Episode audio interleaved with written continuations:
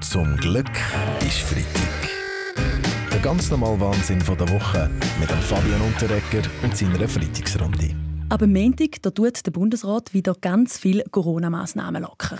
Dieser Entscheid hat viel mit mir zu tun. Der Bundesrat hat sich von ja, meiner lockeren Art inspirieren lassen. Ich freue mich jetzt schon auf die nächste Bundesratssitzung.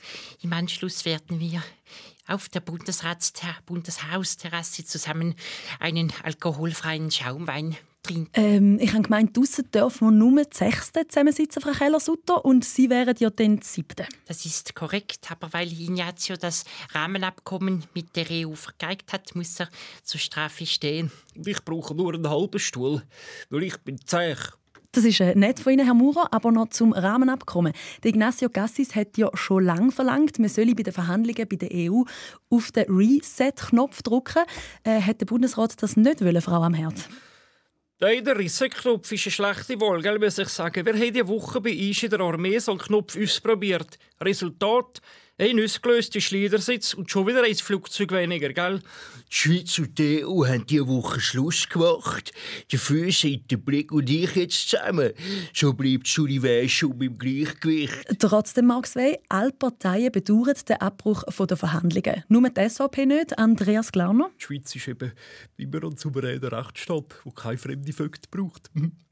Ja, ja, Herr Glamer, wir wollen mal schauen, wie lange Sie sich noch freuen können, wenn Sie plötzlich die Rinderdämme für Ihre Server nur noch importieren können und sie selber müssen lesen Für das ist schon lange vorgesorgt, Herr Giro, damit ich den wertvollen Inhalt von meinen Servala in Zukunft selber schützen kann. Habe ich, als ich hierher gekommen bin, geschwind noch die Veloschläuche von Ihrem Liegevelo geklaut.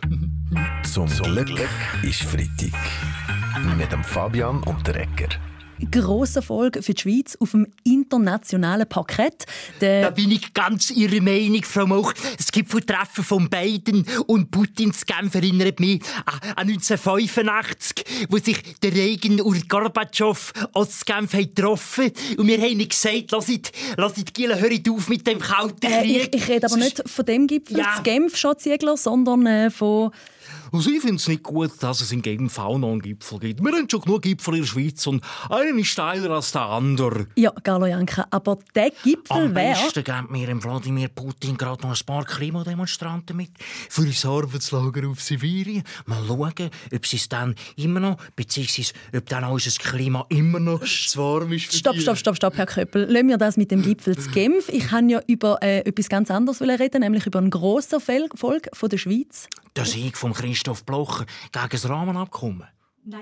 Sensationelle dritte Platz von John Stiers am Eurovision Song Contest. Im Namen des Bundesrates möchte ich, wie heißt der, John, John Stiers an dieser Stelle herzlich gratulieren. Ich bin am Samstag extra länger wach geblieben und habe mitgefiebert.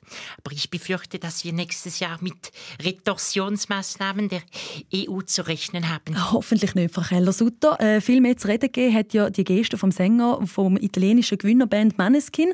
Und zwar hat die ausgesehen, wie wenn er Kokain würde schnupfen. Wenn du mich fragst, da kann ich nur sagen, es ist ein fucking Skandal, was hier abgegangen ist. Das hat doch überhaupt nichts mehr zu tun mit Rock'n'Roll. Ein Rock'n'Roll Skandal der, ist es nicht, Chris von Rohr. Ein Drogentest hat jetzt ja gezeigt, dass der Sänger kein Kokain genommen hat. Offenbar stimmt seine Erklärung also, dass er nur ein kaputtes Glas weggeräumt hat. Das ist schon der Skandal. Das beweist doch, wie fucking kaputt die Welt ist. Wie Rockstars die Sauerei, die sie machen, auch noch selber müssen aufräumen Verstehst du? Zum Glück ist Freitag mit dem Fabian und der. Alle Folgen auch online als Podcast auf srf3.ch.